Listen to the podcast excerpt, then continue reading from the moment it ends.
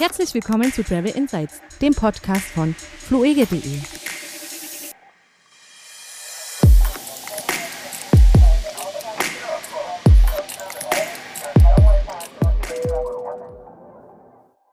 Okay, dann fangen wir mal an. Ja, können wir einfach tun, als wäre nichts gewesen.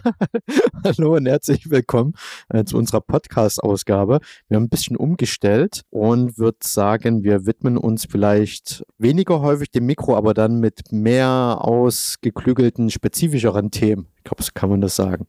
Genau, wir hatten gedacht, dass wir eine kleine Pause machen, beziehungsweise war das Konzept, so wie wir es bis jetzt auch ja im Endeffekt umgesetzt hatten, gar nicht so auf die Ewigkeit ausgelegt, weil wir dachten ja schon, dass die Pandemie ein bisschen kürzer gehen würde und würden jetzt dann aber doch einfach sagen, okay, wir warten jetzt nicht, bis die Pandemie vorbei ist, sondern wir werden spezifischere Themen nehmen, die halt auch jetzt nicht unbedingt immer aktualitätsbezogen sein müssen, aber dafür doch einen Mehrwert zum Thema Reisen bringen und die man sich halt eben auch zeitlos immer wieder mal anhören kann. Damit wir nicht ganz so uns ungewohnt hineinstoßen, ist es ja ganz gut, dass wir uns heute mit anderen, ja nicht mehr Pandemien, aber Endemien beschäftigen äh, oder kurz um das ganz knackige Thema, wie, wie, wie sagen wir denn, nichts für Impfgegner, Reisekrankheiten, äh, ab, ab wann muss man sich denn beschäftigen, welche Krankheiten es im Ausland gibt, die man hier unbedingt nicht auf der Straße sich einfängt, wenn man durch Deutschland läuft. Und da haben wir mal so ein paar äh, Reisekrankheiten rausgepickt.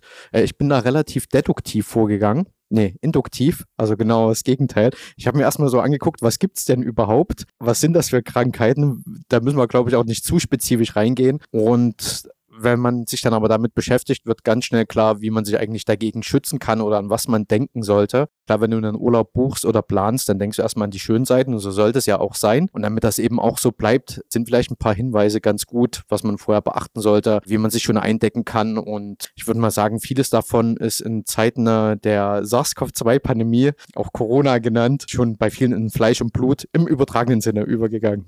Ja, das sind natürlich auch Sachen, an die denkt man nicht sofort, wie du es gerade schon sagst. Ne? Ich denke an Urlaub erstmal das Hotel auszusuchen, äh, einen guten Flug zu finden und dann plant man die Aktivitäten vor Ort. Aber so richtig denkt man dann doch gar nicht, oh, ich fahre jetzt nach Thailand, da brauche ich zum Beispiel Hepatitis B, A und B-Impfung. Also das muss man muss aufgefrischt sein. An sowas denkt man da, glaube ich, gar nicht so direkt. Und äh, manchmal vergisst man es dann eben auch. Und ich glaube, daher wollen wir euch mal einen guten Überblick geben, so was die geläufigsten Krankheiten sind. Die hoffentlich nicht geläufig werden dann. Äh die hoffentlich nicht geläufig werden, aber es ist ja doch schon ein Unterschied aufgrund der verschiedenen Hygienebedingungen auch vor Ort. Also nicht jedes Land hat ja zum Beispiel so ein schönes, sauberes Leitungswasser wie wir hier. Ähm, in Leipzig sagt man ja, glaube ich, Leipziger Rohrperle. Ja, weil das so gut ist? Ich weiß nicht, wer sich das ausgedacht hat. Ich habe das auch nur einmal gehört, aber ähm, tatsächlich trinke ich das auch oft aus der Leitung. Aber ich weiß zum Beispiel noch, ich war mal auf einem Dreh in, in, in Warschau und da hatten wir von der Produktionsfirma in einem recht teuren Hotel übernachtet. Und ich hatte dann abends dann ganz schön Durst bekommen. Da kostete aber dann aus der Minibar die Flasche irgendwie 15 Euro Wasser. Und das habe ich mir natürlich dann doch nicht geleistet, sondern hat dann, war noch so ein Gratiswasser, das dann eben sparsam getrunken und hat dann nämlich noch gegoogelt und da stand nämlich drin, man sollte zum Beispiel in Warschau, als in Polen anscheinend, sollte man kein, kein, kein Wasser aus dem Wasserhahn trinken. Das ist dann nicht so gefiltert wie in Deutschland. Ich hatte am nächsten Morgen, erzählte mir eine Kollegin von der Agentur dann dasselbe Problem und sie hat sich dann das Wasser gegönnt und als ich ihr sagte, dass man das eigentlich nicht machen sollte, war natürlich dann der Gesichtsausdruck noch etwas verwundert, erschrocken. Deswegen muss man doch schon aufpassen. Ja, mal in Polen geht das ja noch, da gibt es Länder. Wahrscheinlich wird es dann noch gehen, aber es ist natürlich äh, nur als Beispiel, mir grade, fiel mir jetzt gerade eben ein, das war es auch nicht vorbereitet. Das ist auch ein guter Hinweis, das ist tatsächlich was, was ich je nach Land, würde ich da auch erst erstmal danach googeln, wie es so mit der Rohrhygiene, also mit der öffentlichen Wasserversorgung ist, ob ich da das Wasser aus dem Wasserhahn trinken kann oder nicht. Hm, zum Beispiel.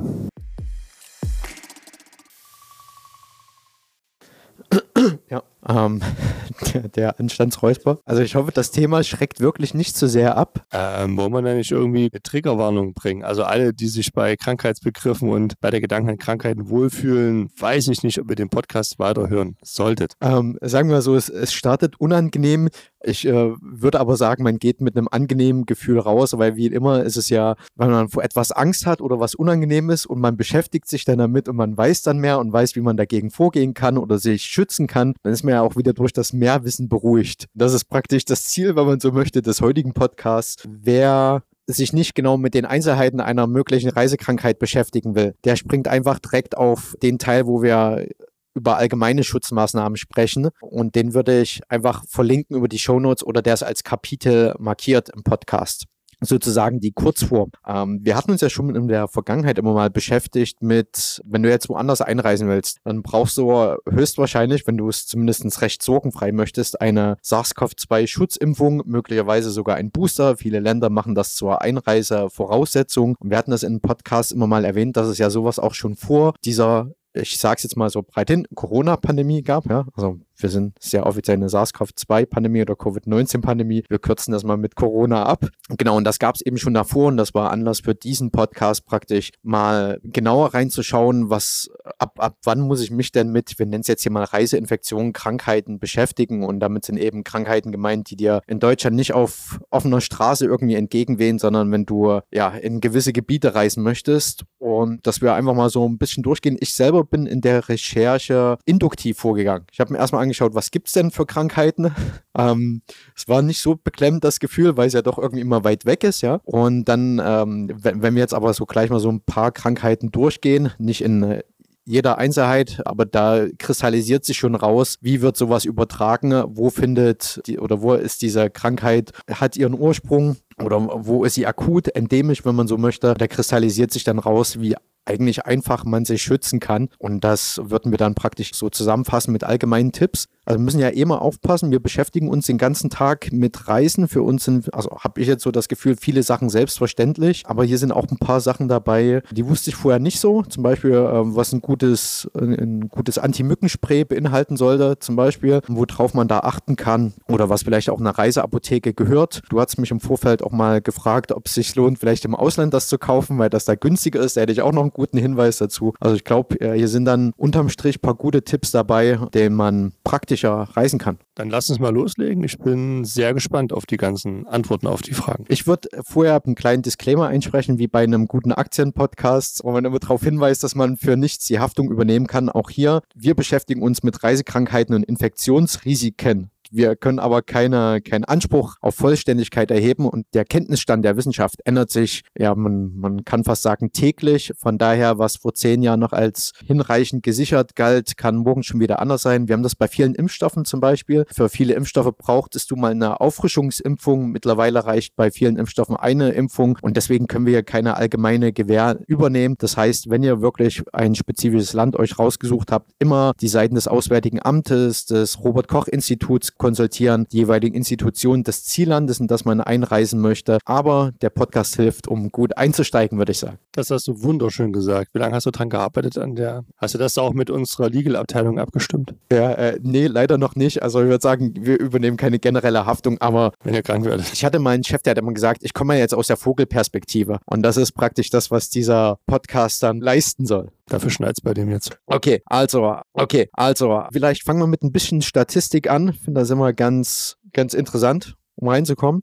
Und zwar laut Forschungsgemeinschaft Urlaub und Reisen, die erstellen jährlich immer so kleine Statistik-Pamphlets, möchte man sagen, äh, wie Menschen reisen, vor allen Dingen Deutsche. Also, laut Forschungsgemeinschaft Urlaub und Reisen ja, äh, galt um die Jahrtausendwende, dass mehr als Jahrtausenden, also um die 2000er, äh, mehr als vier Millionen Urlaubsreisen in subtropische und tropische Regionen stattfanden. Und keiner Spoiler-Alert, das sind die Regionen, in denen man häufig mit Infektionskrankheiten zu tun hat. Ja, vier Millionen Urlaubsreisen in solche Gebiete pro Jahr ist schon nicht ohne. Das war noch Zeiten. Das war noch Zeiten. Die beliebtesten Ziele liegen vor allen Dingen der Karibik, Südostasien und Ägypten. Der berufsgenossenschaftliche Arbeitsmedizinische Dienst, das ist auch äh, BAD in der Abkürzung, schätzt, dass pro Jahr etwa 1,5 Millionen Deutsche aus beruflichen Gründen in Gebiete mit erhöhtem Infektionsrisiko reisen. Das war vor der Corona-Pandemie. Und wenn ihr jetzt irgendwo hinreist, sagen wir mal, es ist ein relativ exotisches Land, was steht auf deiner, nennen wir es mal, größten Angstlist?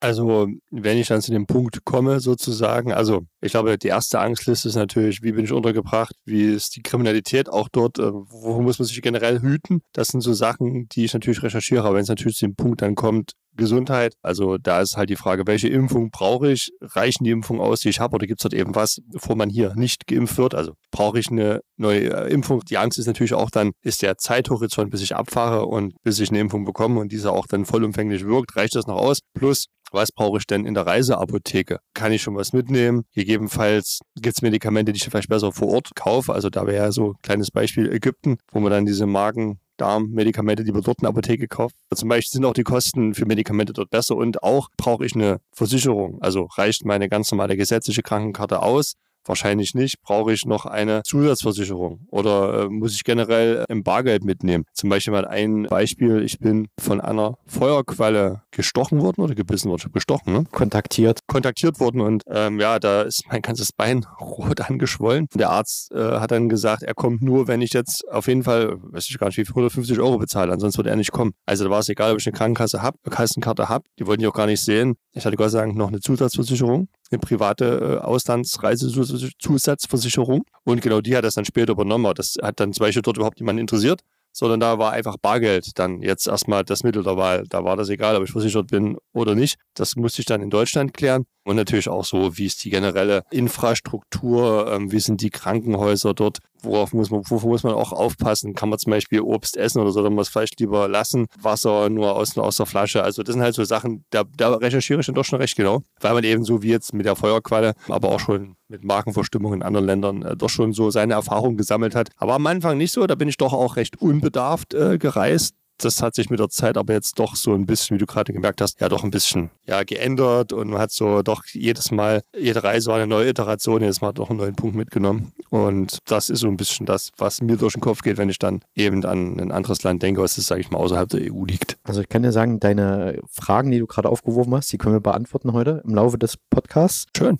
Ähm, ging aber trotzdem ein bisschen an meiner Frage vorbei. Oder ich, ich habe ich hab sie vielleicht so unspezifisch gestellt. Das macht aber nichts. Äh, auf was ich hinaus Fall ist, zumindest gibt es eine Statista-Umfrage, wovor im Zuge von Reisekrankheiten die Menschen am meisten Angst haben. Und das ist auf Nummer eins eine Hepatitis-Infektion, auf Nummer zwei Malaria und auf Nummer drei kommt dann die Magen-Darm-Infektion. Ich würde sagen, die Magen-Darm-Infektion, dafür musst du dir nicht mal was einfangen, das kann, wie schon sagst, auch äh, ungewöhnliches Wasser sein. Aber wir kürzen es mal ab. Das Gute, diese Angst lässt sich eben durch Wissen und Vorbereitung ziemlich beseitigen. Bevor wir jetzt darauf hinauskommen, was man so allgemein immer tun kann, würde ich mal sagen, gehen das mal ein bisschen durch, weil wir gerade den Punkt hatten, Hepatitis, gibt es praktisch fast ein ganzes Alphabet davon, A, B, C. Und Hepatitis B, da kriegst du eh eine Impfung dafür, das ist eigentlich eine Standardimpfung, die du schon im ersten Lebensjahr bekommst, gibt es mittlerweile auch in Kombination mit Hepatitis A, also das ist etwas, was du ohnehin dich schon impfen lassen kannst. Ich habe allerdings... Also du musst das auffrischen. Ja, selbst da, also das ist auch das wieder nochmal der Hinweis zum Disclaimer, es gibt Impfungen, die halten mittlerweile, die kriegst du einmal und die halten deinen ganzes Leben lang. Bei Hepatitis A zum Beispiel, wir hatten die Geschichte mit Red Bull, wo wir nach Thailand mussten, zweimal. Einmal waren wir relativ, oder was ist relativ, wir waren nur in Bangkok unterwegs und beim zweiten Mal sind wir auch ein bisschen die Vororte rausgefahren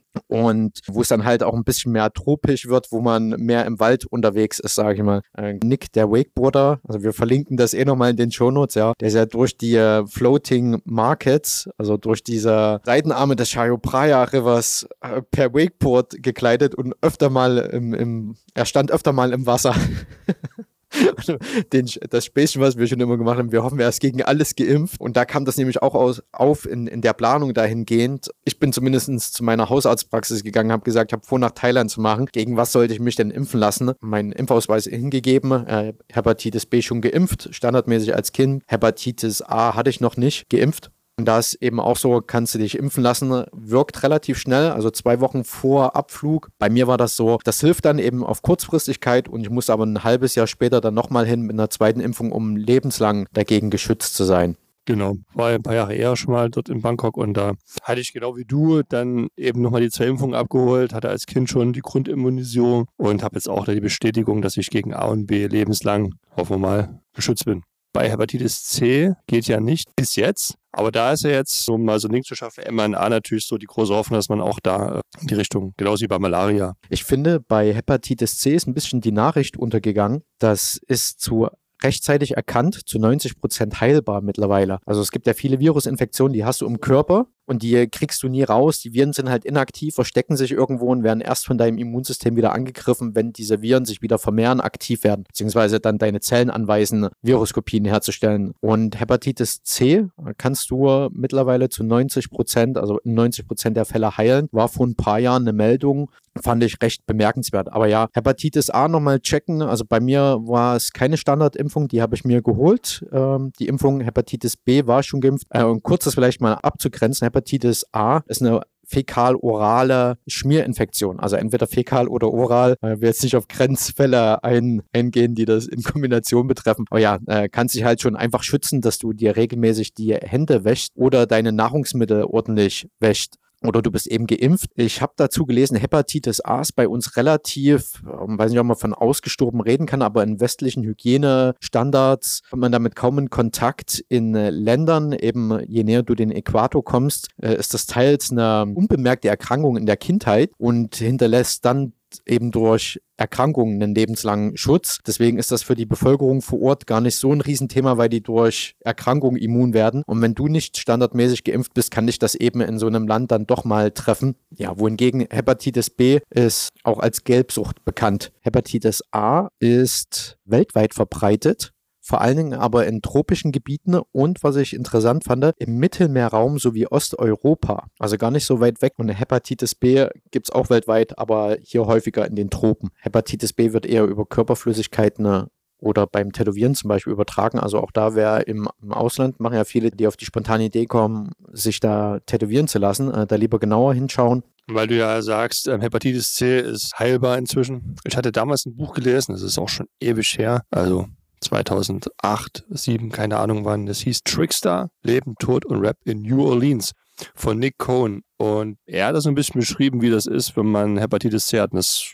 hat mich schon wahnsinnig abgeschreckt. So, das ist natürlich eine gute Nachricht, das so zu hören. Also im Zweifelsfall besser als das zu heilen, ist natürlich das erst gar nicht zu bekommen. Damit wäre praktisch die größte Angst, laut Umfrage zumindest, ähm, kurz schon mal sind wir drauf eingegangen, die zweitgrößte Angst, wenn man das so möchte, war ja Malaria. Und dazu gibt es auch ein paar, paar interessante Infos. Also generell, Malaria wird durch blutsaugende weibliche Stechmücken übertragen, die dämmerungs- oder nachtaktiv sind. Das Gute, oder was heißt das Gute, äh, Malaria ist, wenn du ein gesunder Mitteleuropäer bist, der vernünftig genährt ist und in guter medizinischer Behandlung ist. Also ich würde jetzt mal sagen, der Durchschnittsdeutsche, ja, ist Malaria auch gut heilbar. Also es ist nichts, woran du jetzt irgendwie sterben musst. Allerdings ist die tropische Malaria unbehandelt, führt in 20 Prozent zum Tod. Das nennt man dann Letalität, also die unbehandelte. Und man muss auch dazu sagen, von all den endemischen Situationen, die wir haben, ist Malaria, deswegen hört man das auch so viel in Entwicklungshilfe, die, die größte Endemie, kann man das so sagen, jedenfalls die am meisten beschäftigt. Ich habe hier mal, um, um noch mehr Statistik äh, rauszuholen. Also erstmal kommt es in tropischen, subtropischen Gebieten, ne, bis auf Australien vor. Vor allem Afrika ist in mehr als 100 Ländern endemisch und circa 40 Prozent der Menschheit lebt eben in diesen Gebieten. Ne. Es gibt 200 Millionen Erkrankungen pro Jahr, davon sterben 600.000 Menschen und das Schlimme daran ist eben in diesen Ländern, 75 Prozent davon sind Kinder unter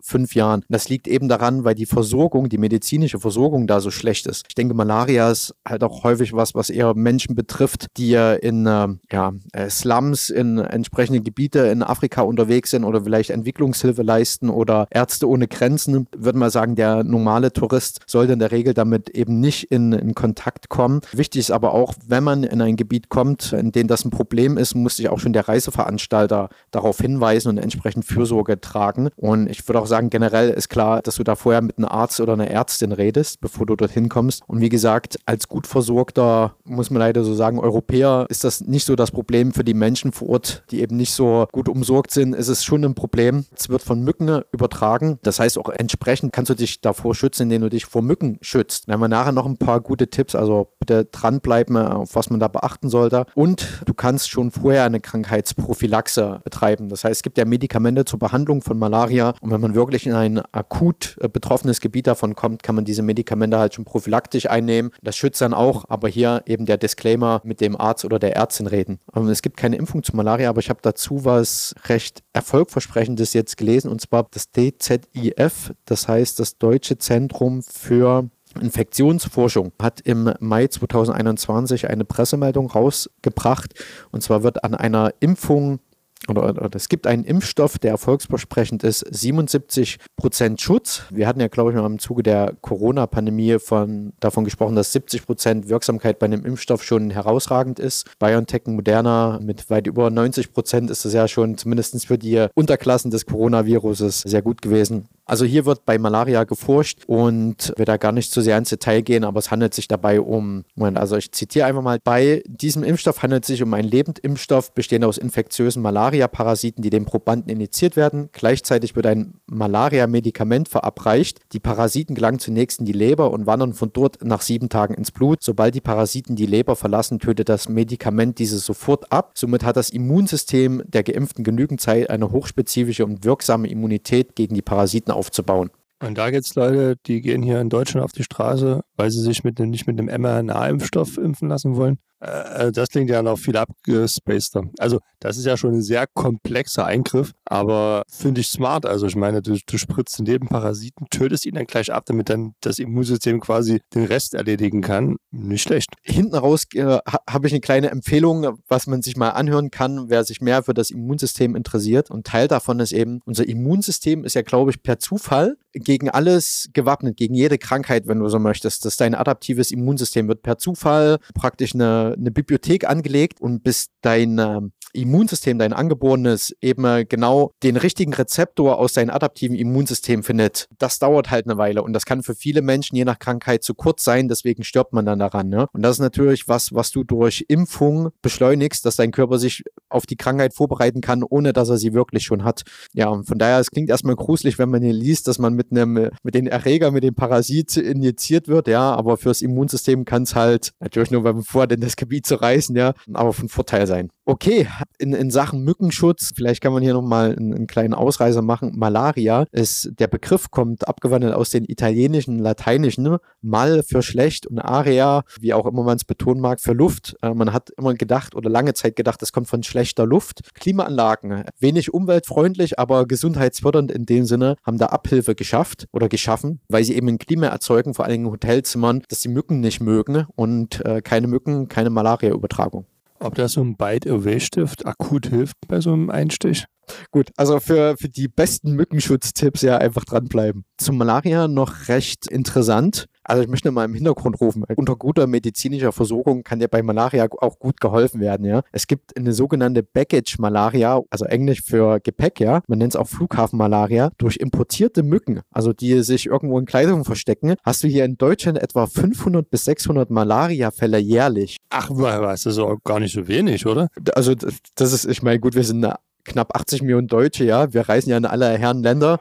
Ja, du, du musst ja mal sehen, das ist ja, du rechnest ja nicht damit. Also angenommen, die sticht hier, also wenn du in einem Malaria-Gebiet bist und hast einen Mückenstich, bist du alarmiert. Ja. Oder hast präventiv dieses Medikament genommen. Aber wenn dich jetzt hier eine Mücke sticht, dann denkst du doch nie im Leben dran, dass das eine Malaria übertragende Mücke sein könnte. Ja. Kratzt dich ein bisschen, wunderst dich und dann zack, also ich gehe jetzt auch bei diesen äh, Reisekrankheiten nicht unbedingt immer auf die äh, konkrete Erkrankung ein, weil man das auch gar nicht immer so genau kann, weil es in der Regel eine Virusinfektion ist in häufig relativ unspezifisch. Das haben wir auch bei Corona. Du, du hast immer die gleichen Erkrankungen. Ne? Also äh, du kannst Hautausschlag haben, musst aber nicht. Du kannst husten, musst aber nicht. Ne? Also es ist immer relativ unspezifisch. Aber das eben bei Malaria fand ich das auch relativ interessant. Wenn man erkrankt und man ist viel an Flughäfen, einfach das mal mit einer Erwägung ziehen, sollte man, sollte sich der Gesundheitszustand äh, verschlechtern. Das ein Arzt einfach mit sagen oder der Ärztin. Stell dir vor, du warst im Malaria-Gebiet und denkst dann, yes, kein Mückenstich, alles gut. Kommst du aus so einem Massenkoffer auf? Ja, ja. Kommt so eine Mücke noch rausgeflogen und sticht dich. Ja, äh, gar, nicht, gar nicht so einfach.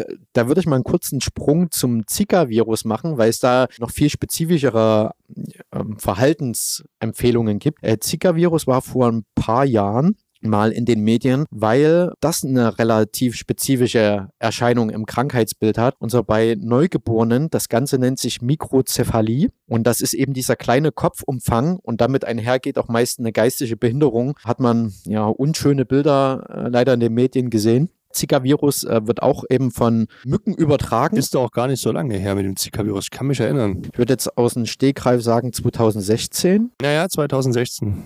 Das ist nicht so lange her. Ähm, Zika-Virus also durch Mücken oder von Mensch zu Mensch übertragen. Ansonsten auch diese grippeähnlichen Symptome eben oder das, der, der kleine Kopfumfang bei Kindern, Verbreitung oder bei Neugeborenen muss man genauer sagen, Verbreitung eben tropisches Afrika, Südostasien, Süd- und Mittelamerika sowie in der Karibik. Und hier gibt es einen konkreteren Schutz. Also wenn du schwanger bist oder einen Kinderwunsch hast, dann solltest du eben nicht in betroffene Gebiete reisen, das ist ein guter Hinweis. Und hier jetzt eben spezifisch bei Rückreiser aus solchen betroffenen Gebieten, ne, solltest du dich auch nach Reiseende, unabhängig davon, ob du dich krank fühlst oder nicht, bis zu drei Wochen lang vor Mückenstichen schützen, damit eben das Virus nicht auf die hiesigen Mücken die wir hier im Land haben, übertragen wird. Da ist man wohl in der Forschung noch nicht so weit. Man, man kann es zumindest nicht ausschließen. Deswegen, wer eben aus so einem Gebiet kommt, auch noch bis zu drei Wochen lang zu Hause vor Mückenstichen schützen.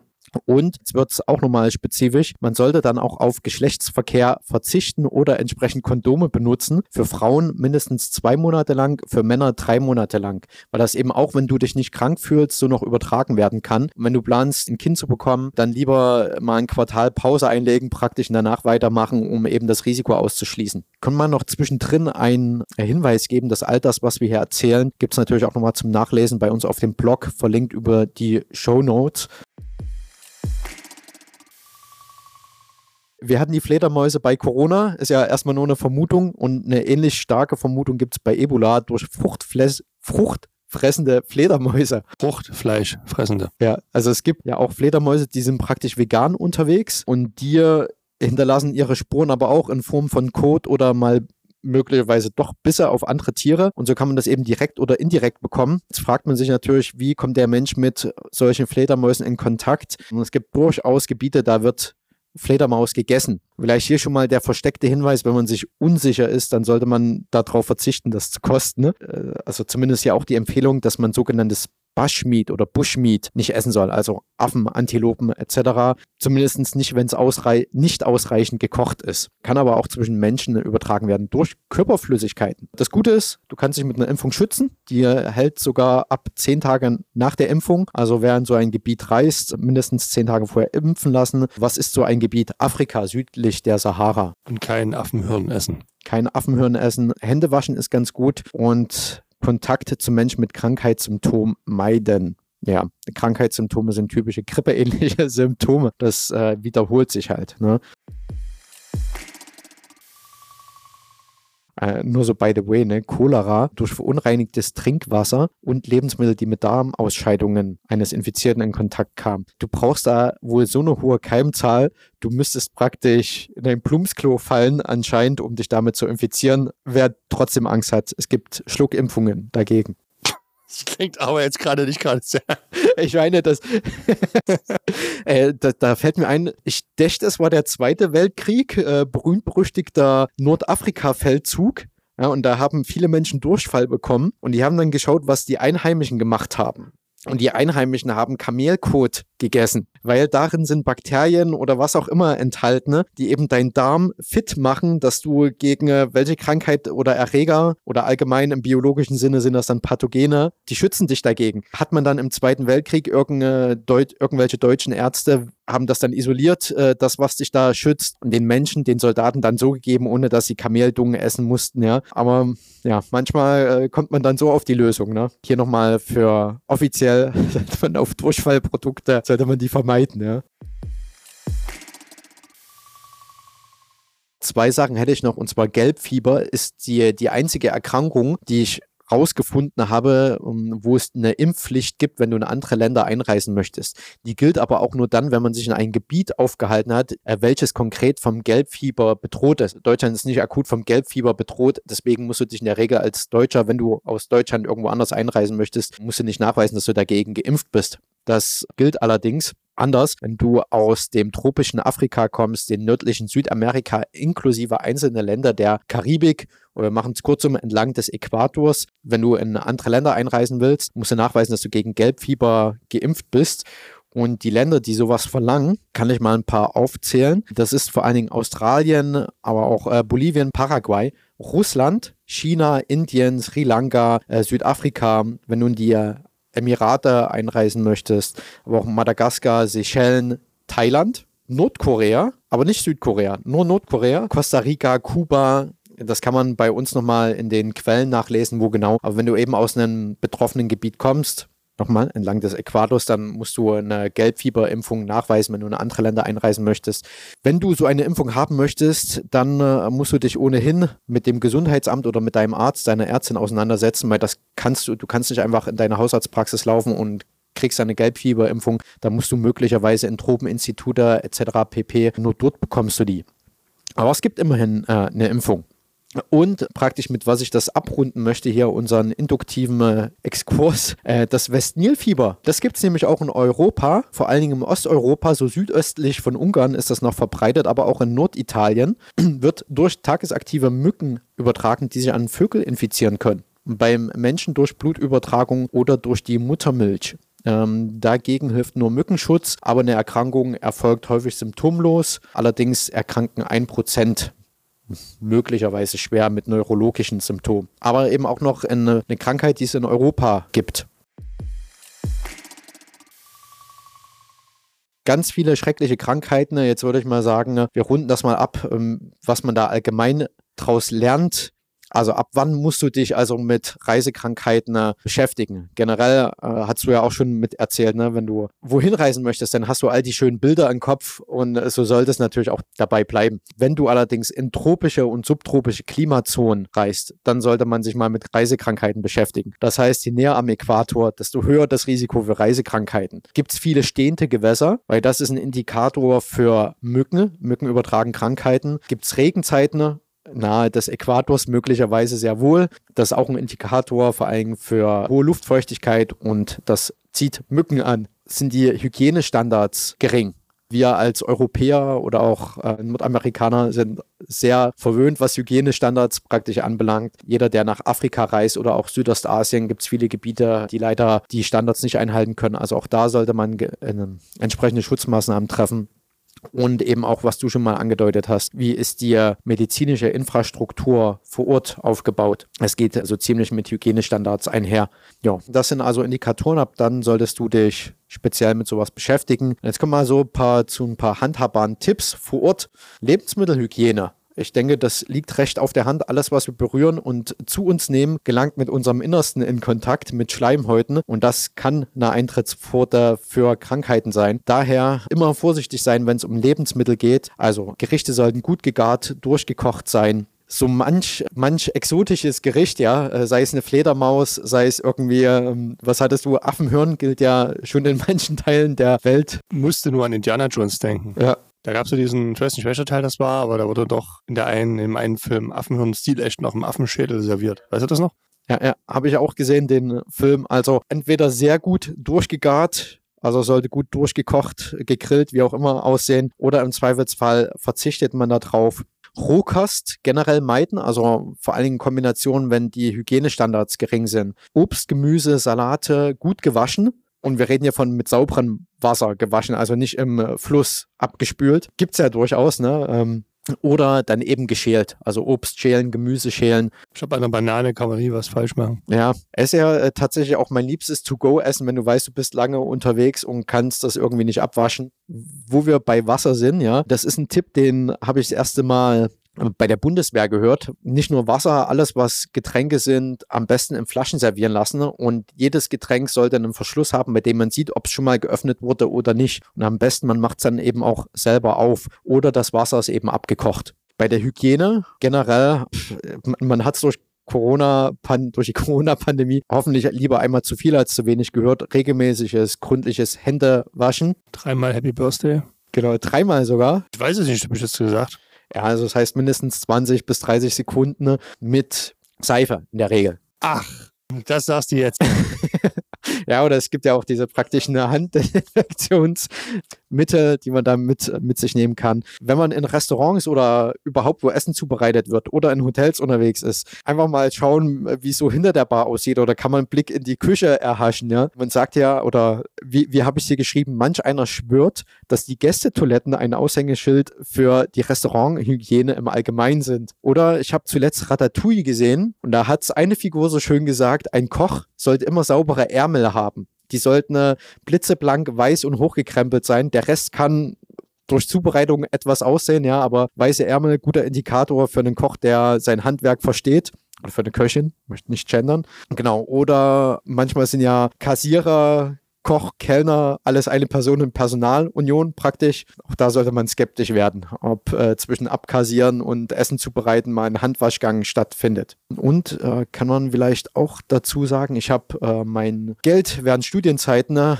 im, im Eiscafé verdient und Handschuhe sind zwar praktisch, verleiten aber dazu, sich weniger die Hände zu waschen, weil du es eben nicht so merkst. Also Handschuhe sind nicht immer unbedingt ein Indikator für Hygiene weil entweder die werden häufig gewechselt oder eben nicht, ne? Ah ja, verstehe. Da hat man den ganzen Tag an und hat sich sauber gefühlt. genau, also die Hände der zubereitenden Person sind möglicherweise sauber, aber die Handschuhe vielleicht nicht. Ähm, wo wir bei Wasser auch sind, das zählt natürlich auch für öffentliche Einrichtungen wie Schwimmbäder, Lagunen, Strände. Möchte nicht verallgemeinern, aber in Indien ist es ja oft Zeremonie, dass viele Menschen auf einmal in einen Fluss gehen, um sich zu reinigen, weil das für die was Heiliges ist. Da vielleicht als ein, als, als Tourist, als Touristin dreimal überlegen, ob man das Ritual mitmachen möchte. Mückenschutz, das ist somit das Größte, was man tun kann. Ja, diese lästigen haarigen Biester übertragen eine Vielzahl von Krankheiten pathogen. Wie kannst du dich schützen davor? Helle, lange Kleidung, auch wenn es warm ist. Dunkle Kleidung scheint Mücken eher anzuziehen. Es ist auch schön warm. Ne? Nachts in mückengeschützten Räumen schlafen unter Moskitonetzen oder es gibt auch insektenabweisende Innenschlafsäcke. Also so sehr fein gewebte Schlafsäcke, die kann man im Zweifelsfall auch anziehen. Und dann, was wir schon bei der Malaria mit erwähnt hatten, Klimaanlagen. Es ist umweltunfreundlich, hilft aber ungemein, sich vor Malaria zu schützen. Es sorgen halt für eine Temperatur, die Mücken so gar nicht mögen. Und jetzt das, was ich vorher nicht wusste, Mückenschutzmittel. Und da gibt es einen Wirkstoff, der nennt sich DEET. Äh, ich verrate nicht, was das äh, chemisch ausgedrückt bedeutet.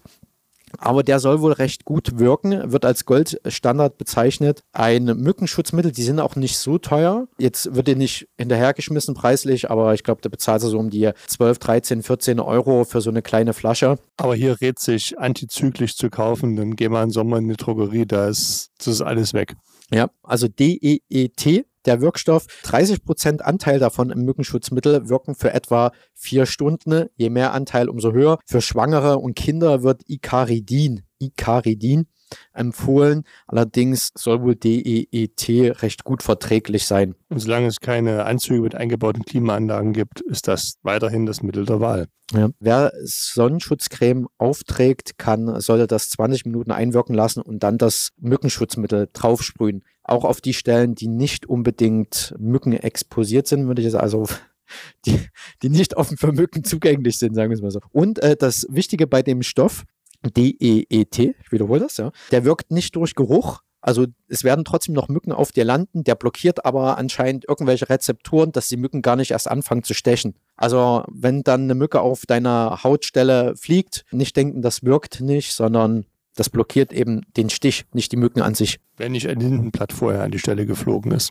Kann Siegfried ein Lied von singen. Dann das Thema generelle Impfungen bei einigen Menschen ist das ein kritisches Thema, aber wir hatten es gehabt sowas wie Hepatitis A, Hepatitis B, Typhus, Tollwut, all das sind Dinge. Also in meiner Kindheit wurde mir das standardmäßig geimpft. Es gibt so ein paar Standardimpfungen und die kann man sich durchaus geben lassen. Ähm, der Hinweis, das hätte man ja fast mal mit Masern tot bekommen durch die Impfung. Gibt ja auch hier und da einen Impfzwang für Masern. Wenn du nicht gegen Masern geimpft bist, wenn du irgendeine Krankheit bekommst, dann bist du ja häufig immun danach dein Leben lang weil dann diese Antikörper vom Immunsystem immer noch im Blut umherschwören, also praktisch wie ein Gedächtnis, Immungedächtnis. Und wenn du nicht gegen Masern geimpft bist und du infizierst dich damit, die greifen dieses Immungedächtnis an. Das heißt, eine Maserninfektion kann gegen alle erworbenen Immunitäten, die du so hast, kann das wieder resetten so dass du dann von neu anfangen müsstest. Deswegen ist sich nicht gegen Masern impfen zu lassen, kleine gesagt, ziemlich dämlich. Das ist ein sehr schönes Schlusswort. Aber ich glaube, das kann man generell sagen. Ja, generell Beratung vorab einholen, erst recht, wenn man solche Gegenden reist. Das kostet mitunter Geld, so eine äh, Beratung für Reiser- und Tropenkrankheiten. Ich habe gelesen, ab 20 Euro aufwärts, aber hier auch mal mit seiner Krankenkasse reden. Möglicherweise übernehmen die die Kosten. Das gilt nicht generell. Also vorab bei der Krankenkasse informieren, dann beim Arzt, Ärztin, Apotheker, Tropeninstitute. Abgesehen davon sollte man dann diese Kosten mal kurz ins Verhältnis zum Reisepreis setzen und nachher überlegen, ob man das nicht doch einfach ausgeben will, um dann sicher zu sein. Und zu deiner Gesundheit. Also was ist Gesundheit wert? Ne? Mal das sowieso.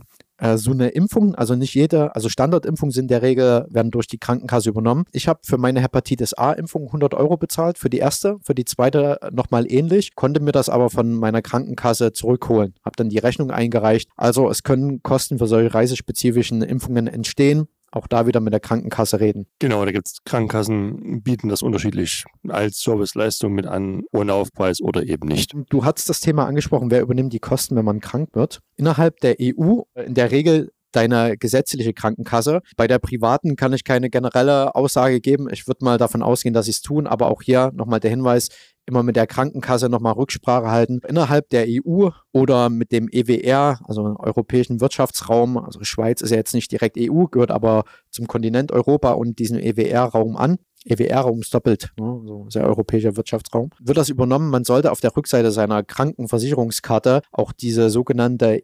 EHIC, European Health Insurance Card haben. Kann man sehen, dass im Ausland, wahrscheinlich so wie es dir mal ging, äh, eine Rechnung gestellt wird und die mit so einer Krankenkarte Krankenkassenkarte nichts anfangen können, äh, dann äh, kann man sich möglicherweise im Nachgang wiederholen. Das gilt in der Regel für die EU. Wer außerhalb der EU reist, braucht eine Auslandskrankenversicherung.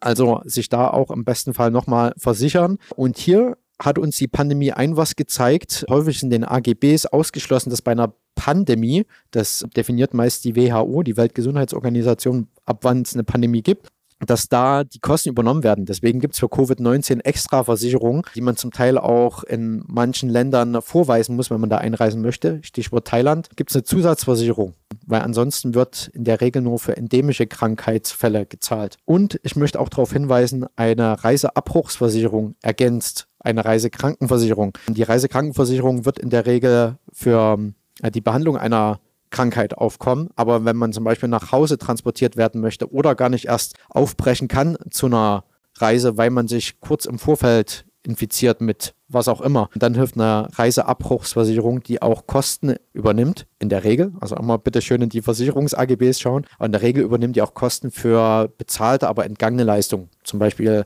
offene Hotelnächte, ein Konzert, das man gebucht hat. Und weil du die Frage gestellt hast, Reiseapotheke, kann ich was vor Ort kaufen? In manchen Ländern kannst du das. Ich würde aber immer empfehlen, dass du eine Reiseapotheke dir vorher mitnimmst, weil A, wenn dir was passiert, vor allen Dingen solche Darmerkrankungen, dann willst du im Ausland nicht rumlaufen und auf der Suche nach einer Apotheke sein, die möglicherweise vielleicht gar kein Gegenmittel hat oder dieses Mittelchen, was auch immer du brauchst oder das erst bestellen musst und das in drei Tagen kommt. Voll, man schafft es auch gar nicht mehr, erst aus dem Haus zu gehen. Das stimmt. Richtig, am besten vorher schon eine Reiseapotheke zusammenstellen. Wir haben uns ja auf Reisekrankheiten spezialisiert. Wir können natürlich nicht alles abdecken. Was man auf jeden Fall mitnehmen kann, ist Elektrolytpulver, wenn man an Durchfall erkrankt. Es gibt auch Medikamente wie Loperamid. Ja, und äh, halt viel Wasser trinken. Ne? Aber das abgekochte. Oder aus der Flasche. Oder aus der Flasche.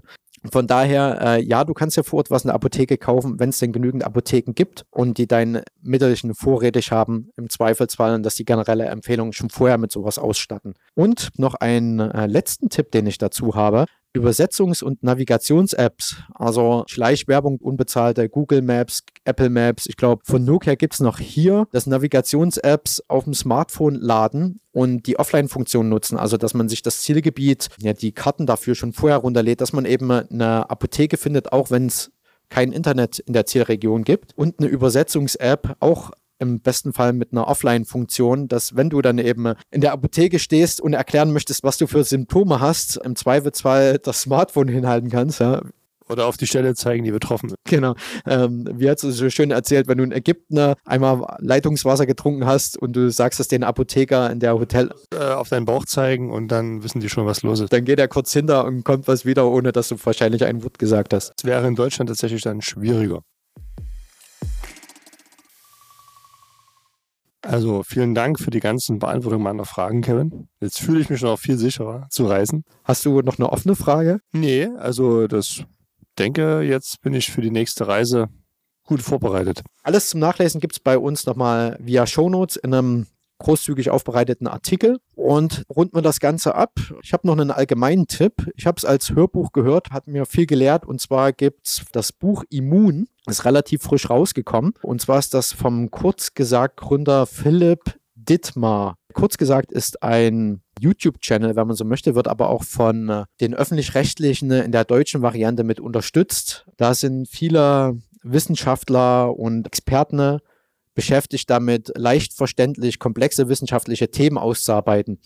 Äh, also Philipp Detmar ist der Autor und er hat wohl selber Medizin studiert und hat sich immer darüber beschwert oder aufgeregt, dass es kein verständliches Buch über das Immunsystem gibt und hat selber eins geschrieben und das fand ich super interessant, weil es vor allen Dingen auch verständlich macht, was passiert eigentlich bei einer Infektion, bei einer Krankheit, wie reagiert das Immunsystem, wie komplex und ausgeklügelt clever das ist und was kürzt eine Impfung ab. Ja, cool, danke für den Tipp, das wusste ich nicht und werde ich mir vielleicht auch mal zu Gemüte ziehen. Vielen Dank fürs Zuhören. Ich hoffe, es war viel Nützliches dabei und wir hören uns spätestens zum nächsten Thema. Ciao, ciao. Bis zum nächsten Mal. Auf Wiederhören.